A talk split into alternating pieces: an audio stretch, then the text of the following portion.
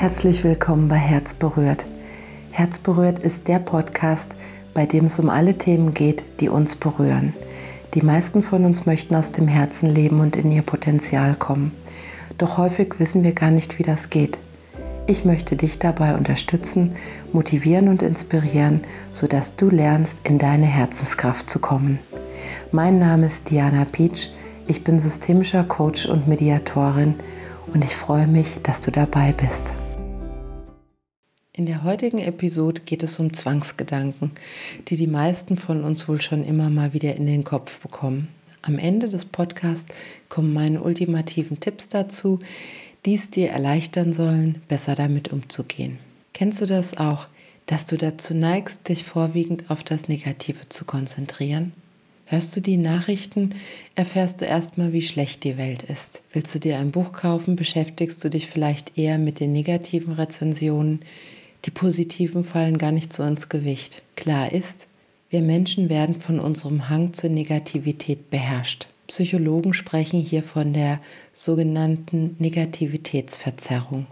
Diese besagt, dass Kritik einen stärkeren Einfluss als Lob auf uns hat.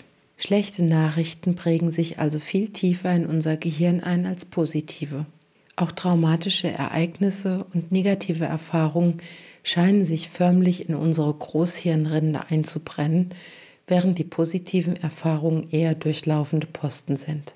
Darüber hinaus scheint die Negativitätsverzerrung auch einen starken Einfluss auf die Motivation zu haben, mit der wir eine Aufgabe erledigen. Interessanterweise sind wir weitaus motivierter, wenn wir negative Erfahrungen durch die Erledigung einer Aufgabe vermeiden können, als bei Aufgaben, die eine positive Belohnung versprechen.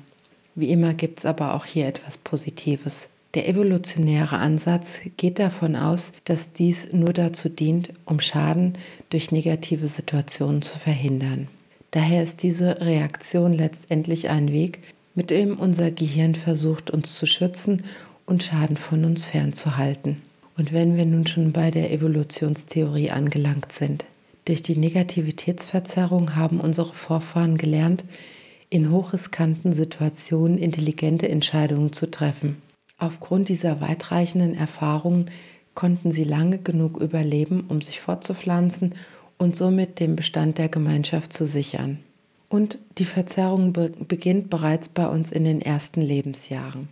Nun haben wir es aber nicht mehr mit den Säbelzahntigern zu tun und müssen uns dennoch mit diesem evolutionären Handicap herumschlagen. Was also tun, um diese innere Stimme zu stoppen? Klar ist, sie spricht sehr schnell mit uns. In einer Studie wurde die Geschwindigkeit des inneren Sprechens von Menschen analysiert und mit bis zu 4000 Wörtern pro Minute gemessen. Die gleichen Worte laut auszusprechen würde um ein Vielfaches länger dauern. Wen wundert es also, dass uns das echt wahnsinnig machen kann? Zwangsgedanken sind manchmal wie die Monster unter unserem Bett. Und manchmal werden sie so groß, dass sie dich scheinbar auffressen. Quälende Gedanken möchten wir deshalb lieber möglichst schnell aus dem Kopf haben und sie vergessen. Aber dieser Ansatz ist kontraproduktiv. Der Kampf gegen die negativen Gedanken kann dieses Denkmuster sogar noch verstärken, indem er die Situation schlimmer macht. Je mehr du versuchst, nicht an etwas zu denken, desto mehr denkst du am Ende darüber nach. Es geht also nicht darum, unsere Gedanken einfach abzustellen. Es geht auch nicht darum, unsere Gedanken wegzuschieben und einen leeren Kopf zu haben. Denn unsere inneren Stimmen tragen wesentlich dazu bei, wie sich unsere Identität geformt hat. Mit unseren Gedanken schreiben wir unsere eigenen Geschichten. Sie helfen uns zu reifen, unsere Werte zu verstehen und Krisenzeiten zu überstehen. Du weißt vielleicht selbst, der Wunsch, negative Gedanken loswerden zu wollen, kann sehr stark sein. Zum einen können sie sich einfach sehr belastend anfühlen. Zum anderen haben wir manchmal Angst davor, dass wir uns selbst im Weg stehen und die Gedanken ungewollt zur Realität werden. Und wie du weißt, Druck erzeugt Gegendruck. Erlaube dem Gedanken stattdessen da zu sein. Es geht nicht darum, ihn loszuwerden oder zu bekämpfen sondern zu den negativen Einschätzungen unseres inneren Kritikers eine hilfreiche Distanz zu gewinnen. Aber wie kann das genau klappen? Hier nun meine fünf ultimativen Tipps für dich. Erstens, du bist nicht dein Gedanke. Nehmen dich negative Gedanken zu sehr in Beschlag, heißt es Abstand gewinnen. Schließlich ist ein Gedanke erst einmal nicht mehr als ein Gedanke. Er ist ein sogenanntes Gedankenangebot. Stell dir mal vor, dein Butler geht in den Keller, holt einen Gedanken und legt ihn dir aufs Tablett. Möchtest du ihn denken oder vielleicht lieber wieder in den Keller deine Erfahrungen zurückschicken? Entscheidend ist nicht, was dir durch den Kopf geht, sondern wie sehr du dich damit identifizierst. Du bist nicht dein Gedanke. Vielmehr ist dieser eine von vielen verschiedenen Perspektiven auf das, worüber du gerade nachdenkst. Zweiter Tipp. Beschäftige dich nicht mit Problemen, die es nicht gibt. Also, was ist damit gemeint? Wir Menschen sind gut darin, uns Sorgen über alles Mögliche zu machen. Aber 99 Prozent unserer Sorgen werden nie Realität. Sie sind nutzlos.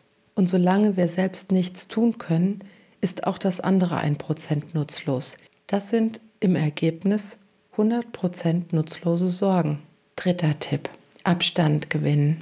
Stelle dir vor, dass deine Gedanken nicht dein eigenes Problem sind, sondern das eines Freundes. Da du das Problem sehr gut kennst, welchen Rat könntest du deinem Freund geben? Wenn du deine Gedanken als Freund betrachtest, wirst du vermutlich eine realistischere Sicht auf die Situation bekommen. Wir können lernen, negative Gedanken als Video zu sehen. Es ist hilfreich, sich vorzustellen, dass dieses Ereignis jemandem anderen passiert und wir es nur aus der Ferne betrachten. Dazu gibt es natürlich auch verschiedene Studien. Diese zeigten, dass Probanden durch die Anwendung der Vorstellung mehr Klarheit über ihre Probleme hatten und gleichzeitig weniger Stress im Gehirn erzeugten. Tipp 4. Schreiben. Schon 15 Minuten am Tag über unsere Gedanken und Gefühle zu schreiben, die mit deiner negativen Erfahrung zu tun haben, hilft enorm. Sinnvoll ist es außerdem, sich dabei auf die Perspektive eines Erzählers zu konzentrieren. Das verschafft Abstand von der negativen Erfahrung. Tipp Nummer 5. Nimm an einer Aktivität teil, die dein Gehirn fordert. Negative Gedanken überfallen dich, wenn du dich am wohlsten fühlst. Sobald das Gewohnheitszentrum des Gehirns in Gang kommt, verbrauchst du weniger geistige Energie, um eine Aufgabe zu erledigen. Wenn du also bemerkst, dass sich diese negativen Gedanken einschleichen, musst du deinen Geist mit einer herausfordernden Aufgabe beschäftigen. Es spielt keine Rolle, welche Aufgabe du erledigst, solange es etwas ist, das deine volle Konzentration erfordert. Also rechne mal zum Beispiel eine richtig schwierige ähm, Rechenaufgabe.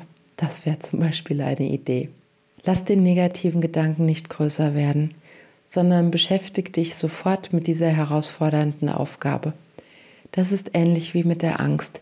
Wenn du vor etwas Angst hast und in diesem Moment singst, hat dein Gehirn nicht mehr die Möglichkeit, sich mit der Angst zu beschäftigen, da es abgelenkt ist.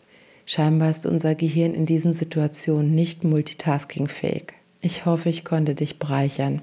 Danke, dass du deine Lebenszeit mit mir geteilt hast. Wenn es dir gefallen hat, teile es gerne und abonniere meinen Podcast. Danke, dass du mir deine Zeit geschenkt hast. Mein Name ist Diana Peach und du wirst jeden Freitag mit einer neuen Folge von Herzberührt versorgt. Ich freue mich, wenn du beim nächsten Mal wieder dabei bist.